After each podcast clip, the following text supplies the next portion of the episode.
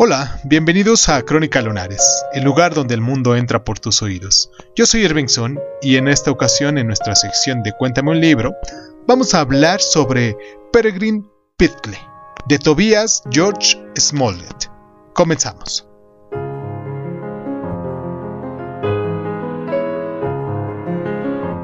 Las hazañas del fatuo Peregrine Picklet constituyen la segunda novela de Smollett Mientras que la estructura en episodios y las narraciones interpoladas recuerdan a Roderick Random, eh, Peregrine Pilklet es mucho más que una repetición de su anterior narrativa.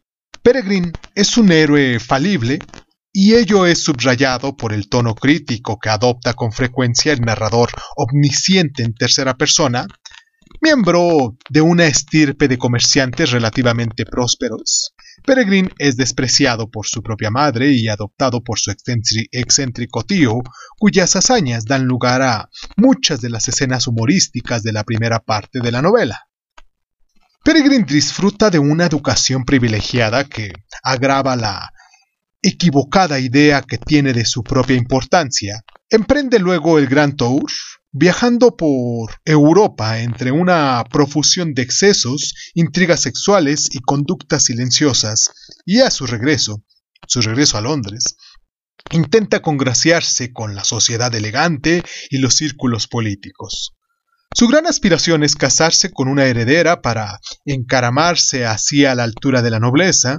Las ambiciones de Peregrine sin embargo, se ven frustradas por su propio comportamiento corrupto y destructivo que pone de manifiesto su incapacidad para conducirse como corresponde a su posición financiera.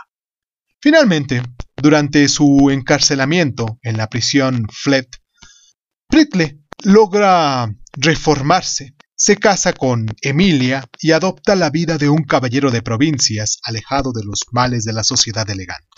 Pese a su humor escatológico, la sátira de Smollett nos aborda cuestiones muy serias como la arbitrariedad de la justicia francesa y las amenazas que la comercialización moderna representan para el orden social.